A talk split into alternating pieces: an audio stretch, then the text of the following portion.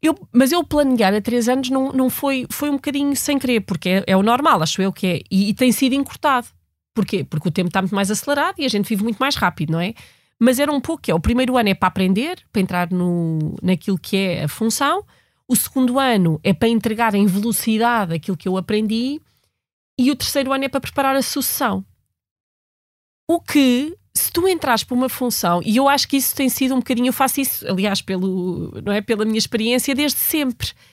E acho que esta coisa de eu estar tão preocupada em não ficar no lugar e preparar a minha sucessão é o que também tem uh, permitido que as pessoas que estão comigo cresçam, porque eu estou sempre a pensar como é que me vou fazer substituir e como é que não sou, substitu e como é que não sou insubstituível.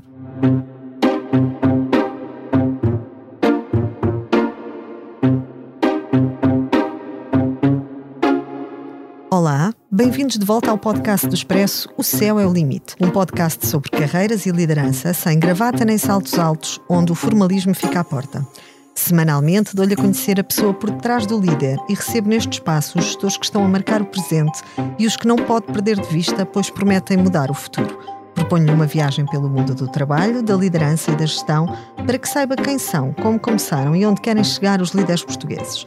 Eu sou a Cátia Mateus, jornalista de Economia do Expresso, e este é o podcast O Céu é o Limite. Hoje recebo em estúdio Wanda de Jesus, CEO da Fintech iCapital. Olá, Wanda, bem-vinda. Olá, Cátia. Começou a carreira em consultoria e foi somando no currículo funções nas áreas do marketing, vendas e transformação digital em entidades públicas, empresas privadas, startups e associações empresariais licenciada em Gestão de Empresas pelo ISCTE, dedicou grande parte das mais de duas décadas de carreira que já tem a promover a transição digital do país, das suas empresas e da economia. A líder da financeira tecnológica iCapital para Portugal foi diretora de projeto da Agência para a Sociedade do Conhecimento, onde liderou o Programa Nacional de Compras Públicas Eletrónicas, diretora de feiras da Feira Internacional de Lisboa, diretora executiva da Associação Portuguesa para o Desenvolvimento das Comunicações e liderou também o Departamento de Marketing e Comunicação da Microsoft Portugal, sendo responsável pelo lançamento da iniciativa Ativar Portugal foi ainda diretora executiva da Portugal Digital, onde liderou os esforços para acelerar a transformação digital do país. Diz-se uma líder enérgica que tem ansiedade de viver tudo e a toda a hora com a máxima intensidade. Devota do Excel para quase tudo na vida, planeamento é uma das suas palavras-chave. Planeia tudo ao mais ínfimo detalhe, só para estar preparada para mudar de planos. Bem-vinda, Janda. O Céu é o Limite tem o patrocínio do Manpower Group. Porque quando se combinam pessoas talentosas com empresas inovadoras, é possível construir um futuro mais brilhante. Conheça as soluções Manpower Group para recrutamento, outsourcing, gestão e desenvolvimento do talento. Saiba mais em manpowergroup.pt. Banda, quantas carreiras cabem na tua carreira? Começaste e recomeçaste muitas vezes. Um, é verdade, é verdade. Eu, agora que olho para trás, já começa e no outro dia, não sei, também balanço, estava a fazer realmente as contas. E nos meus 22 anos de, de experiência, e que custa-me dizer este número sinceramente, uh, porque ainda me sinto uh, no início, uh, o que é um sentimento muito positivo, eu acho, mas eu já trabalhei nove organizações diferentes. Um, e tendo em consideração que também tive um período longo, por exemplo, na Microsoft, que foi de longe o período mais longo, porque a gente tem várias vidas dentro da vida, que foram sete anos, um, de facto já tive aqui muitas experiências, muitas experiências muito diferentes, não é? Como tu tão bem descreveste desde o início da consultoria, que é uma escola, não é? Basicamente, a trabalhar no mercado público, privado, startups, um, corporates, ou seja, já passei um bocadinho por, eh, por tudo. E o que eu te posso dizer é que eu acho que é exatamente isso que me move, não é? Que é estar sempre a aprender e sentir o desafio. Uh, posso dizer que não foi, e tu também apanhaste muito bem, não sei o que é que andaste a ouvir ou a ler, que é de facto o meu planeamento, uh, que é muito forte no meu dia a dia, para o meu trabalho, não é tanto assim na carreira. Ou seja, não posso dizer hoje que planeei todos estes passos porque não planeei de todo. Uhum. Ou seja, sou sempre muito focada no, no atual, no fazer muito bem o que estou a fazer e depois o passo seguinte acontece um bocadinho naturalmente, eh, normalmente, e até esta minha última experiência na iCapital, eh, muito relacionado com pessoas com quem eu já trabalhava, que me vêm buscar para, para experiências a seguir. Aconteceu na, na FIL, uh, que fui, foi a pessoa que trabalhava comigo em consultoria que me foi desafiar para um projeto.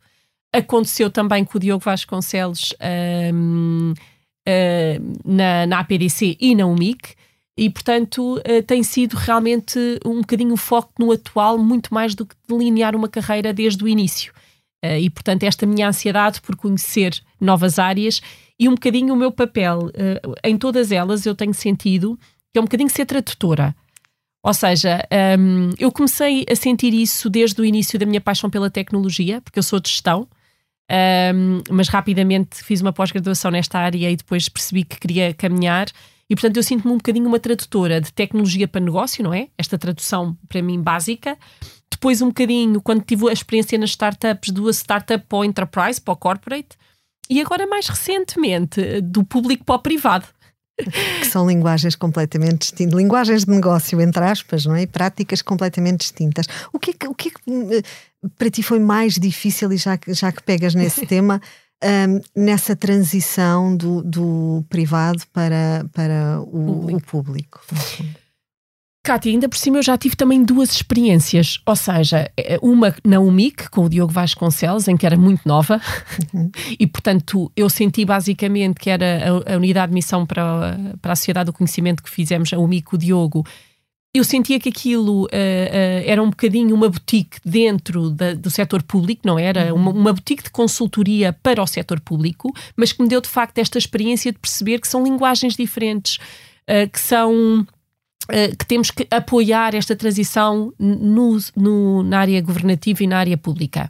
O que fez com que, quando assumi, agora anteriormente, as minhas funções de diretora executiva na Portugal Digital, e a assumir essa, esse trabalho com o André de Aragão Azevedo, com o secretário de Estado para a Digitalização, também o assumi com a certeza de que sabia que não era fácil e que já conhecia os constrangimentos de trabalhar neste mercado.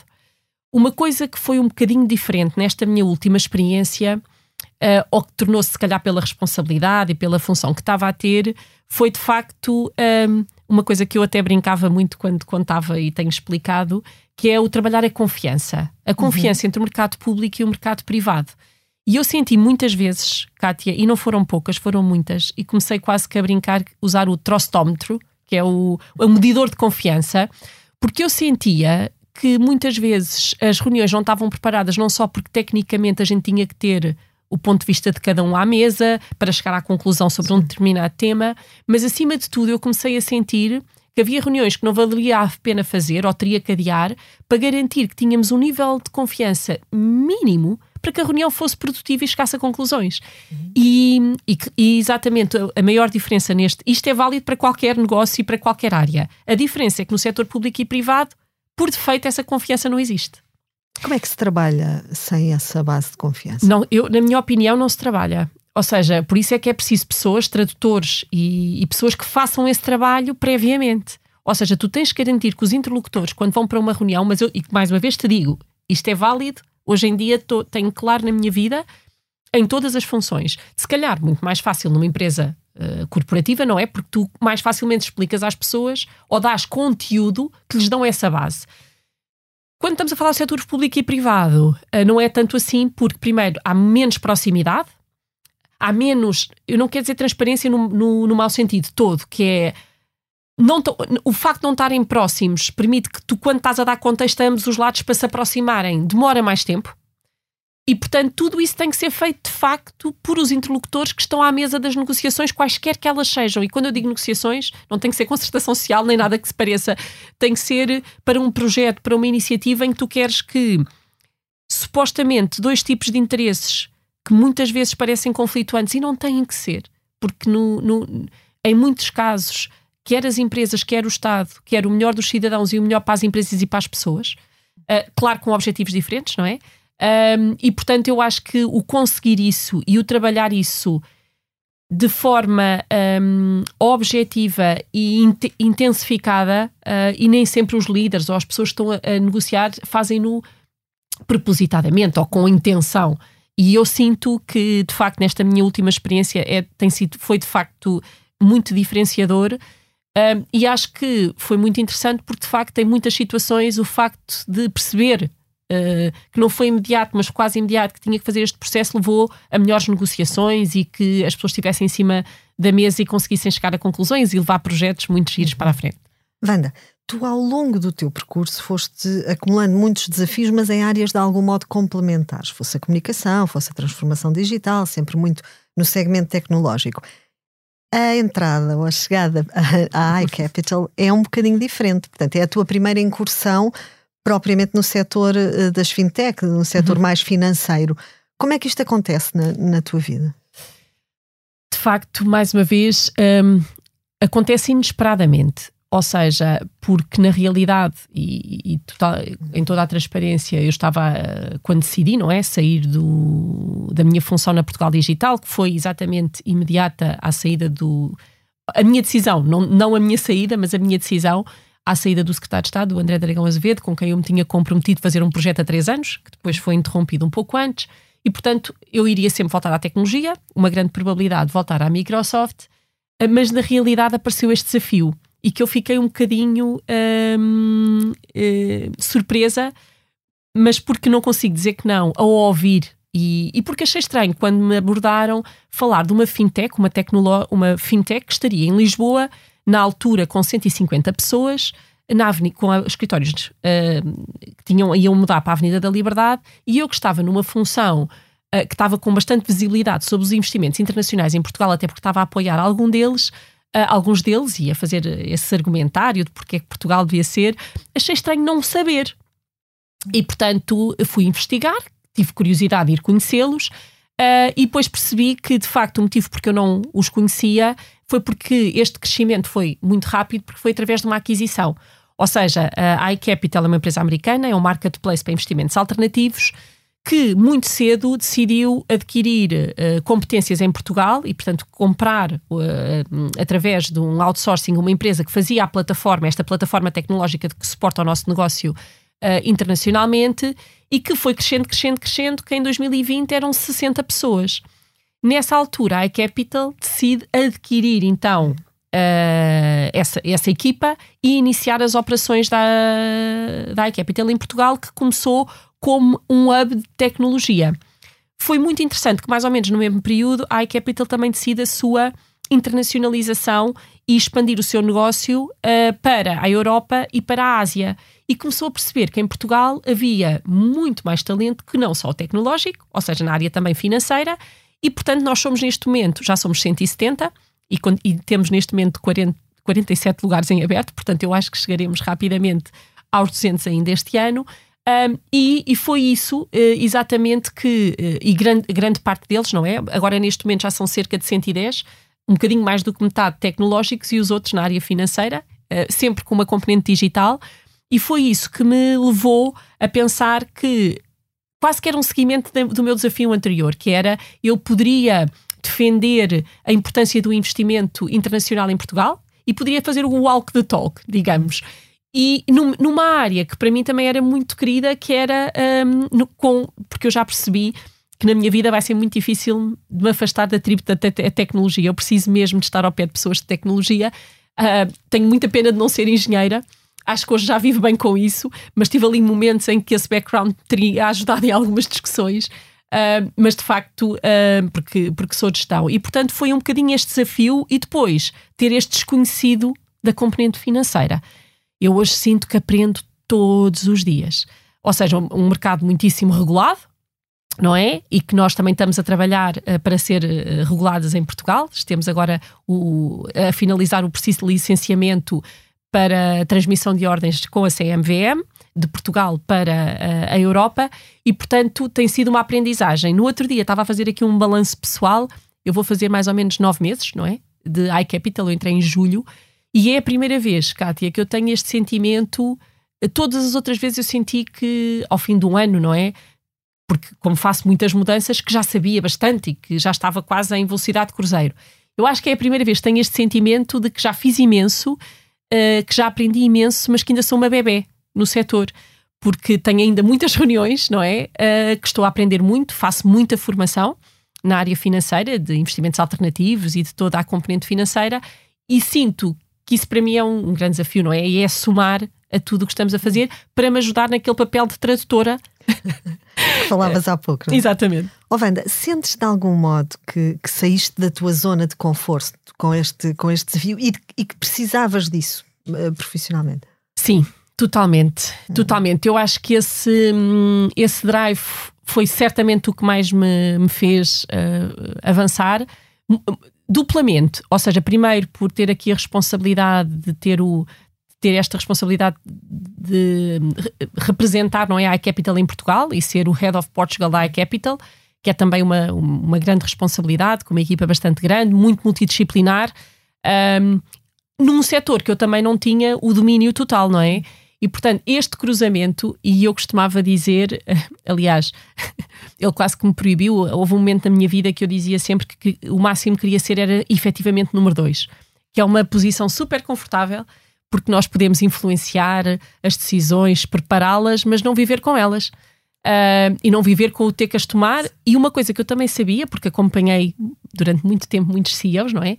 Uh, e fui muito, muito tempo número dois, que é a solidão, não é? De, ser um líder, não é? É um lugar solitário, de facto. Dizia-se muito isso, não é? Eu diziam uhum. e, e eu às vezes sentia, também não é assim tanto, porque temos um conjunto de pessoas que se podemos apoiar, mas na realidade, na realidade, uh, Kátia, por muito que, e eu sou uma líder muito colaborativa, que gosto muito de trabalhar uh, e de ouvir, uhum. mas no fim, no fim, a decisão uh, é. Há, há, um conjunto de decisões que acabam por ser tuas e por tu tens que sempre. As reações automáticas, a gestão de uma pequena crise, tudo isso, it's on you, não é? E portanto, e nesse aspecto é de facto um bocadinho mais solitário do que tudo o resto e pronto, mas acho que de, de facto, por isso é que as coisas têm o seu tempo. e tu, quando chegas lá, eh, chegas com a maturidade para, para atingir. Dizer-te que para mim nunca foi uma ambição, uh, exatamente porque eu acho que por trabalhar tão próximo de, de, líderes, sabia o que é que, o que, é que vinha de, do outro lado, não é? Por outro lado, o motivo porque também acabei por, uh, por aceitar foi porque também sinto uh, e sentia que todo o meu trabalho que hoje em dia também é grande, quer de mentora, quer de mentir, porque gosto, uhum. sinto muito isso, que já era minha responsabilidade não ter isto, eh, esta oportunidade e não o aceitar. Não ficaria bem comigo própria poder contar quando me perguntassem essa história e de ter dito que não só pelo conforto de ficar na minha zona de conforto. Portanto, achei que ainda não era o momento e quis muito eh, este desafio e estou muito contente mas sim, totalmente fora da zona de conforto. Nos vários cargos que, que foste ocupando, o que é que fez perceber, no fundo, que era a altura de mudar? O que é, o que, é que ditou a decisão? Também foi muito natural e eu acho que quem trabalha comigo, aliás, na Microsoft é que achavam, ai meu Deus, ela deve ir mudar porque isto já está há muito tempo. porque todo o background, não é? Tudo para trás, não é? Significava que ao fim de três anos era assim o máximo uh, para tu mudar. planeias a três anos, não é? Eu, mas eu planear a três anos não, não foi, foi um bocadinho sem querer, porque é, é o normal, acho eu que é. E, e, tem sido encurtado. Porquê? Porque o tempo está muito mais acelerado e a gente vive muito mais rápido, não é? Mas era um pouco que é. O primeiro ano é para aprender, para entrar no, naquilo que é a função. O segundo ano é para entregar em velocidade aquilo que eu aprendi. E o terceiro ano é para preparar a sucessão. O que se tu entras para uma função, e eu acho que isso tem sido um bocadinho, eu faço isso, aliás, pelo, não é, pela minha experiência desde sempre. E acho que esta coisa de eu estar tão preocupada em não ficar no lugar e preparar a minha sucessão é o que também tem uh, permitido que as pessoas que estão comigo cresçam, porque eu estou sempre a pensar como é que me vou fazer substituir e como é que não sou, substitu e como é que não sou insubstituível. Okay. Uh, ou seja, tanto que brincam também muito comigo, eu sou uma pessoa que vive na cloud, entre aspas, há muito tempo porque sempre trabalhei em ambientes partilhados, dizendo que a informação não pode estar nos PCs, porque a gente não sabe o que é que pode acontecer no dia a seguir e a gente tem que estar preparados para que, uh, quando nós não estamos no dia a seguir, a, a organização continue a funcionar sem nós. E há muitas pessoas que ainda hoje, muito menos do que anteriormente, mas ainda hoje pensam, mas, uh, mas não estás preocupada que te roubem o lugar? Não, não, muito pelo contrário. Eu acho que a melhor coisa que pode acontecer a um líder, desde o início, eu acho que a gente pode ser líderes desde muito jovens, não tem, não tem que ter o título, uh, é de facto preparar uh, e garantir que faz o trabalho e o executa de maneira a que, não, a que não dependa dele. Claro que ele deixa a sua marca, uh, faz, pode fazer sempre algo único, mas a, a, continuidade do trabalho é a melhor prova de um, de um bom líder em qualquer organização. e portanto, isso tem sido muito natural. Posso dizer, um bocadinho a brincar, também usei os meus filhos, isto aqui é até um bocadinho estranho dizer, eh, como uh, mudanças de profissionais, não é? Que é quando estava a chegar a um ciclo, ai, agora se calhar eu queria muito a primeira vez que quis ter o, o, meu primeiro filho, achei que já estava na altura e usei exatamente uma mudança profissional para ter o, o meu filho. E a segunda vez a mesma coisa. Planificaste no Excel? Planifiquei, sim, senhora. A primeira vez saiu na perfeição, a segunda, para todas as, as, as senhoras ouvintes, não, nem sempre sai quando a gente quer. Um, e portanto, a segunda vez foi muito giro, porque eu pensei, eu estava na APDC, tinha dito ao Diogo que queria só fazer um mandato uh, na associação, uh, na APDC, e portanto, ao fim de três anos, eu pensei, era a diferença entre o meu, meu filho mais novo, que é o Mateus, e o Lucas, e pensei, ai, ótimo, três anos, posso engravidar ao fim dos três anos, porque eu queria muito ter, uh, aliás, três, fiquei pelos dois, porque achei que era o balanço certo do meu triângulo dourado. Uh, e depois uh, não engravidei ao fim dos três anos, porque não, não aconteceu. E eu disse: pronto, então não é por isso, porque pensei, a pessoa quando depois tem que sair de licença é ótimo para fazer a transição e já não há desculpa, tem que sair mesmo. Um, mas na realidade não engravidei e acabei por também uma, agora uma coisa não impede a outra, e depois será quando for, e decidir para uma startup. Gostei muito, havia tecla. Um, e depois foi super interessante que no dia, nesse fim de semana, no dia antes de começar a trabalhar, descobri que estava grávida. E, e foi muito giro porque eu tive exatamente nessa startup os nove meses de gestação do meu Lucas que foi maravilhoso. Eu percebi também ao fim de algum tempo que se calhar eu teria que voltar ao corporate, mas durante esses nove meses dei tudo e senti que fiz um trabalho muito giro. Uhum. Trouxe muitas pessoas também no caminho uh, dessa, dessa experiência, que é o que eu acho que também trago mais, Kátia. O que a gente traz, ainda por cima de mudar muitas vezes, é as pessoas que somamos, as experiências e os percursos. E pronto, e portanto, até os meus filhos, não é? Que são a coisa mais importante da, da minha vida, um, eu também consegui ajustar a sua vinda com um planeamento profissional e eu acho que é super possível de o uhum. fazer. E tu, tu retomando um bocadinho a questão que, que te colocava há pouco, um, tu sentes que é a altura de partir para outro desafio quando percebes que a tua sucessão está encontrada, quando sentes que cumpriste a tua meta? É um misto das duas coisas, ou seja, eu tenho que conseguir sentir que já acrescentei valor, que okay. já deixei uma marca uh, e que a sucessão e que também não há risco de sucessão. Ou seja, quando eu percebo as duas coisas, uh, e claro que há situações mais fáceis que outras, ou então que eu sinto, que também já aconteceu, não quero estar a ser específica agora, uh, que um, o meu valor em absoluto pode ser mais interessante numa outra organização do que aquela em que eu estou. Ou seja, porque posso acrescentar mais noutra do que naquela em que estou. Porque o diferencial, pronto, se calhar já não é preciso uma pessoa com o meu, com o meu estilo ou com o meu perfil. E, portanto, mesmo que a organização onde eu estou não perceba ou não reconheça isso, uh, mas pronto, pode também ser misconception, mas aí eu sinto que já estou mais livre ou sou eu a convencer-me que me quer libertar? Também pode ser. Dirias que profissionalmente o que te move é mais a relevância do cargo que, que vais ocupar, o desafio em si ou a possibilidade de desenvolver novas competências? ai, de certeza, um, o desenvolver novas competências para mim e para outros. Uhum. Ou seja, eu. Um, tu uh, descreveste-me como uma líder energética. Eu acho que de facto muita gente dá-me essa característica da energia, mas eu recebo a energia das pessoas, não é? Uh, a energia, a inspiração e das pessoas no escritório e fora do escritório. Eu preciso ter uma rede comigo. Uh, e portanto, descobri a mentoria um bocadinho tarde, acho que a fiz muito naturalmente na vida. Mas eu preciso ter essa energia de facto das pessoas e, portanto, um, o trabalhar, a função é sempre com quem é que eu vou trabalhar, quer as pessoas ao meu lado, uh, a tipologia, quer os meus líderes, não é? Eu preciso muito disso e, portanto, é isso que me inspira muito mais do que a função, até porque, exatamente pela minha, pelo meu currículo, já fiz um bocadinho de tudo. Um, já fui para a frente, para trás, exatamente porque o que, me, o que me move é a decisão em concreto do que é que aquilo me vai acrescentar, em, em termos absolutos e não relativos, para onde é que eu quero chegar um dia. Já me disseste que não planeaste propriamente, ainda que sejas uma adepta fervorosa do Excel, não planeaste propriamente a, a progressão da tua carreira, uhum. que foi uma coisa que aconteceu uh, naturalmente. Mas o que é que é importante para ti, ou o que é que tu consideras que é importante quando se um, analisa uma carreira, ou quando se pensa uma carreira? É assim, uh, tentando fazer um bocadinho de, de, pensamento retroativo, não é? Um, eu diria, e acho que falámos aqui há um bocadinho, que é, para mim, o estar focado no presente é de facto crítico, porque eu vejo muitas pessoas e muitas pessoas que me vêm perguntar essa pergunta exatamente, Sim. mas como é que tu planeias?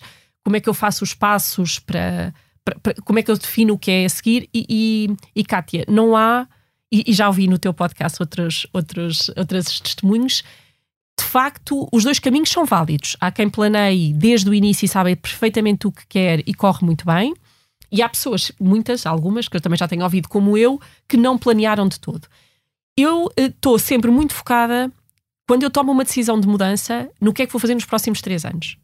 Ou nos, nos meus próximos 90 dias, o que é que vou fazer este ano, dois anos e três anos. Ou então se consigo encurtar, porque pode acontecer, fui muito eficaz, uh, tive as condições ideais e até consigo os objetivos três anos em dois. Uh, e portanto estou tão focada no presente, porque eu, uh, no meu caso, eu acredito muito Uh, e, e muitas vezes perguntar, mas qual é o prazo? Eu acho que se tu te focares muito no que é que é o prazo seguinte, tu não estás a entregar tudo, o teu, a tua alma toda ao que tu estás a fazer.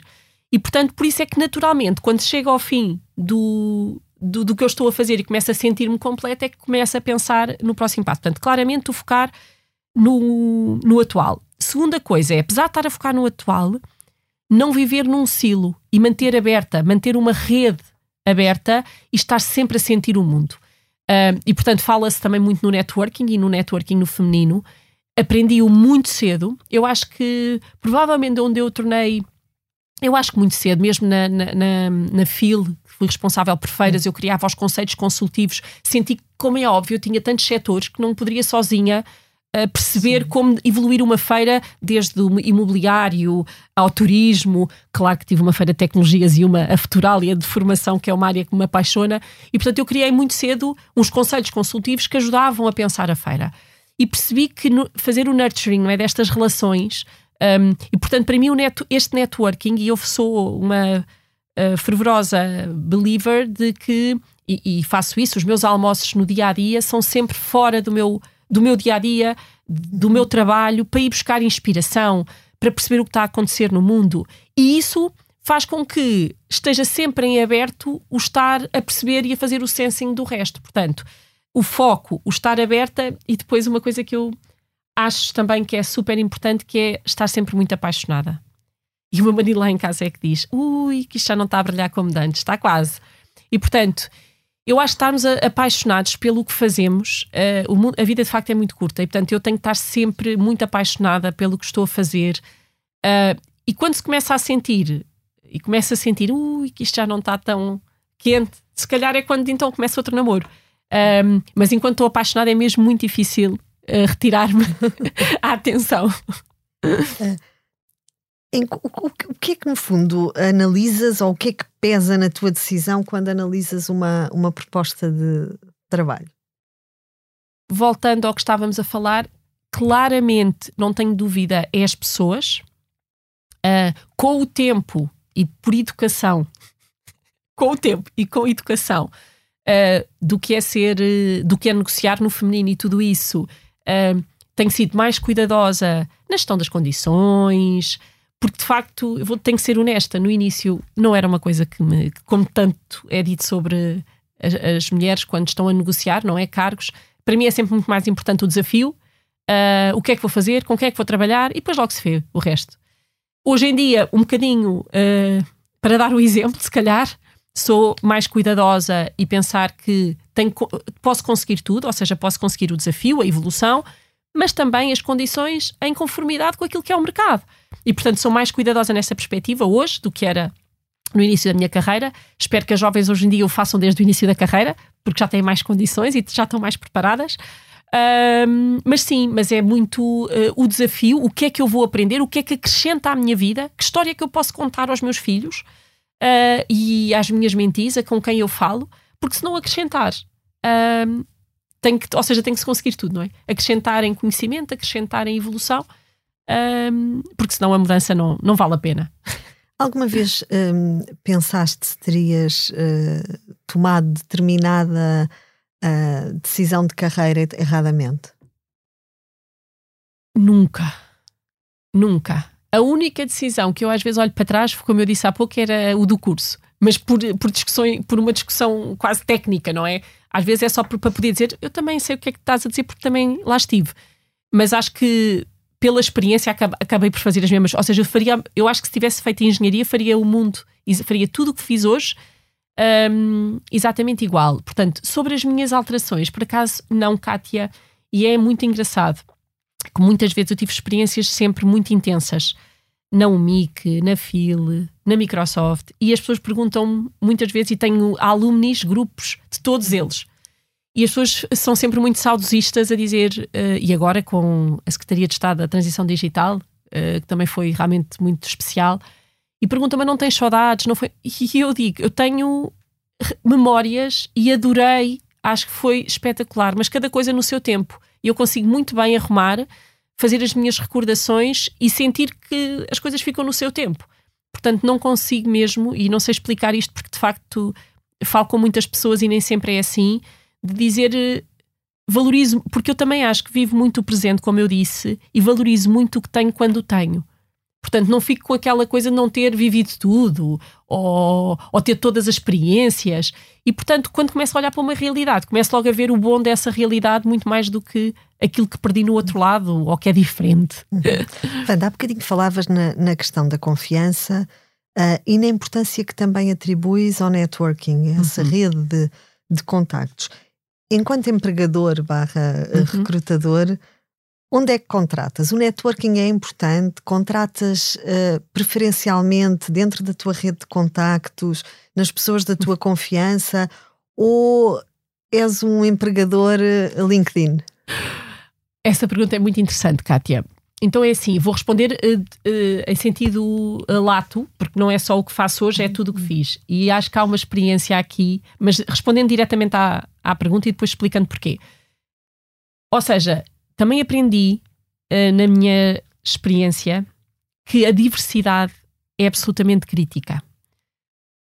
E aprendi isso porque tive ambientes, como a consultoria, em que éramos todos iguais. E isso é maravilhoso. A gente vai muito rápido. Porque se tu juntas três numa sala, pensam todos igual e, portanto, a velocidade é espetacular. Mas há aquele ditado, não é? You go faster or go um, further.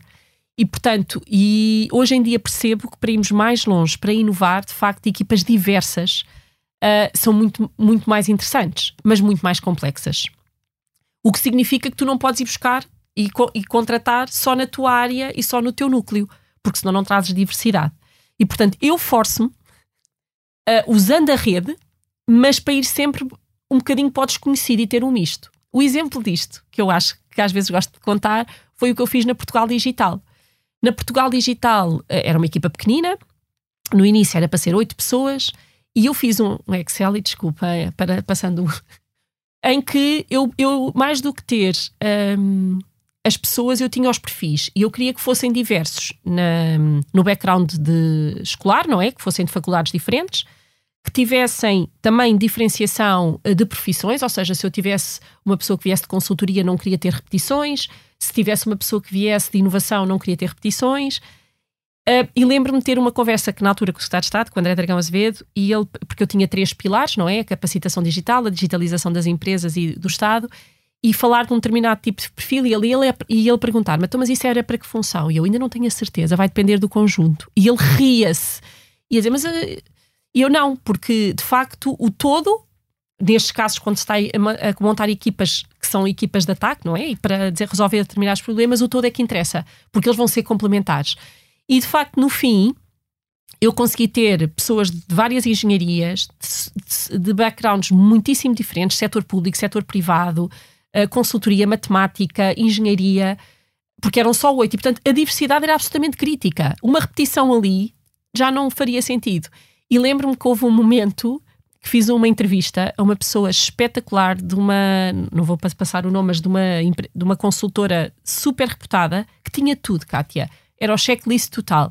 Era a pessoa certamente mais fácil. Mas ele não me ia trazer diversidade. Porque tudo o que ele tinha, eu tinha um bocadinho em cada. E portanto acabei por não avançar e nunca mais me esqueço desta decisão.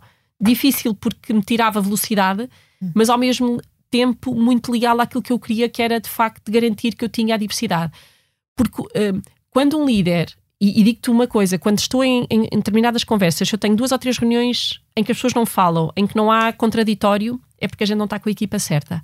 Uh, porque é impossível. O mundo é demasiado diverso, os temas são demasiado complexos para que não haja discussão e diversidade. E, portanto, uh, respondendo à tua questão, claro que eu uso imenso a minha rede para ir procurar essa diversidade, e por isso é que eu procuro a diversidade naturalmente, e, e procuro imenso, e, e, e tenho, e, os meus amigos que me ouvem sabem que normalmente vou buscar pessoas, uh, e tenho também amigos muito próximos que são muito diferentes de mim, exatamente porque eu acho que se calhar um bocadinho desde o início tenho esta vontade da complementaridade e que trouxe perfeitamente para o mundo dos negócios e para o trabalho. Uhum. Como é que vês a relação das mulheres com, com a tecnologia e o facto deste ainda ser um, um setor uh, tipicamente muito marcadamente uh, masculino, não é? Claro. É assim, eu sou, uh, claro que uma defensora, não é? das mulheres na tecnologia. Um, acho que, e, e, e, os números estão a melhorar, mas ainda assim estão a melhorar em, das mulheres nas áreas da tecnologia, mas nem sempre nas áreas tecnológicas, ou seja, nas engenharias. Uhum. Elas estão mais em áreas relacionadas com o comércio digital ou com áreas de mídia digital, não tanto às vezes no core. Tenho a sorte na iCapital ter muitas engenheiras eh, developers um, e tenho falado com algumas delas e tenho aprendido a acrescentar também muito. E, por exemplo, percebi com algumas delas, com alguma surpresa, que elas sentiram que, por exemplo, hoje felizmente acho que se sentem bastante integradas, mas, por exemplo, na faculdade elas sentiam um, o tema do género ao contrário, ou seja, elas sentiam sempre que para ser melhor, para que serem iguais, tinham que ser melhores. Os professores, nem os professores as reconheciam, não é? Uh, como iguais quando elas faziam o mesmo e elas disseram que tinham que lutar muito. Isto surpreendeu-me. E isto mostra de facto o nosso enviesamento nos dois sentidos. Tu sentiste e, alguma vez isso? Nunca, mas é o que eu estou a dizer. Eu venho de uma área diferente um, e eu nunca senti. Repara, Kátia, nunca senti no meu modo de trabalho, até pelo meu percurso, mas claro que, por exemplo, no tema salarial, na forma de exigir, o, o bias está lá. Ou seja, porque, mas porque nós também não nos, não nos defendemos e não exigimos. Acho que é isso que temos que ensinar mais às mulheres. Um, ah, e tive outra situação muito gira também lá com uma, uma engenheira que é ela achar super natural ter ido para a engenharia quando os dois pais eram engenheiros e, e, achar que isso não era relevante no seu percurso, quando é totalmente. Porque o que acontece é que nós temos um bias também, desde o início, desde o ensino, e por isso é que todo o trabalho que a gente possa fazer em explicar às, às nossas raparigas o quão estes setores são para todas uh, e para todos, e que elas são super bem-vindas e que têm de facto muitíssimo talento, porque nós não podemos ter um mundo em que a tecnologia, a inteligência artificial que tanto se fala hoje, não tem igualdade de género na, sua, no seu, na raiz do seu desenvolvimento, uhum. porque senão vai ser enviesado por defeito. E, portanto, se eu falava que numa mesa, não é, numa discussão, temos que ter diversidade, a diversidade é muito mais do que o género, não é? Eu estava aí, mas a do género é a básica. E, portanto, hum, eu acho que temos um trabalho grande a fazer. Eu vejo, por exemplo, no outro dia estava a pensar, e também tenho tido conversas, que é como é que nós conseguimos trazer.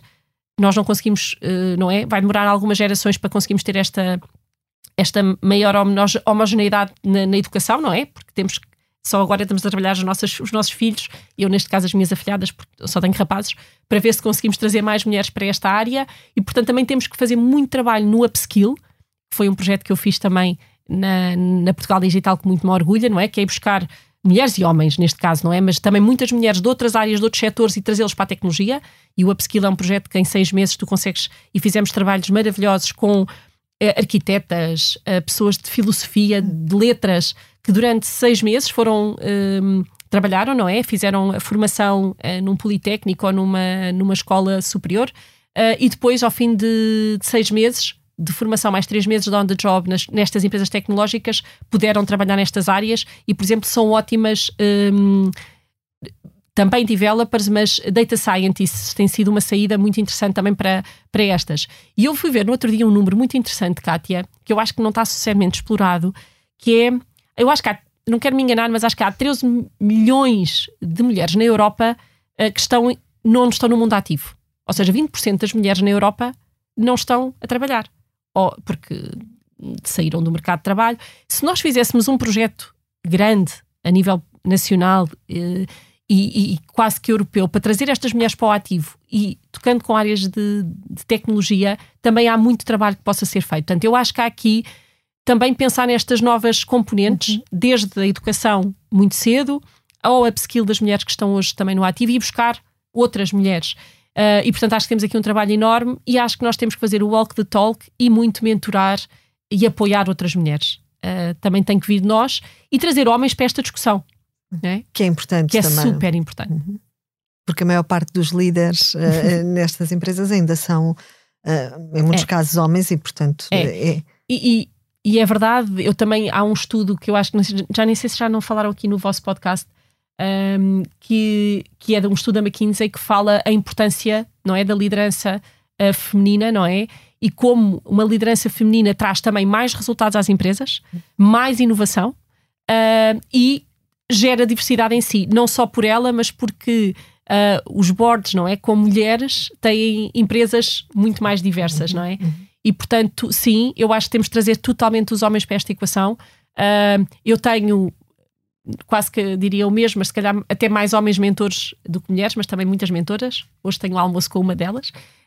Um, e portanto, eu acho que isso é super uh, fundamental, porque a gente às vezes esquece das duas, mas eu acho que todos os líderes deviam ter como objetivo uh, trabalhar, como é óbvio, as suas pessoas, mas ter esta preocupação no trazer a diversidade.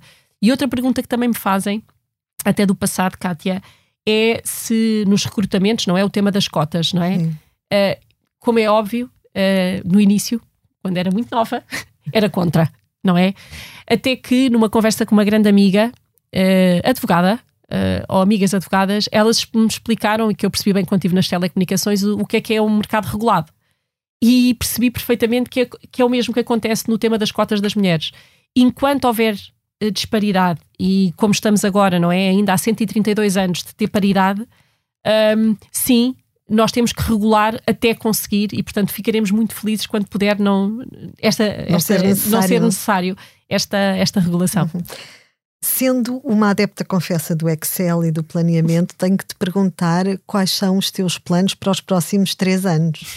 É? Porque estou há nove meses, acabei de dizer, não é? Há nove meses na iCapital e, e ainda com um sentimento de bebê, está-me a ser difícil dizer já o próximo passo, porque não estou com a maturidade que eu diria normal, eh, porque sinto mesmo que estou ainda a crescer muito e a aprender muito. Portanto, eh, não tenho ainda, eh, não tenho mesmo nada claro, estou mesmo ainda super focada, está no início para mim, e dizer isto ao fim de nove meses também é giro. muito focada a aprender, a perceber mais. Estou, uma coisa tenho a certeza é que dificilmente, não quer dizer não, porque também nunca digo que não a nada, mas vou ficar sempre muito próximo desta da área da tecnologia, mas o que também não é uma grande novidade, porque hoje e no futuro todos os negócios vão ser digitais. Portanto, também não estou a deixar muita coisa de fora. Wanda, nós costumamos encerrar sempre este podcast com a nossa rubrica Primeira Pessoa, em que te coloco um conjunto de questões muito sucintas para respostas também muito curtinhas e diretas.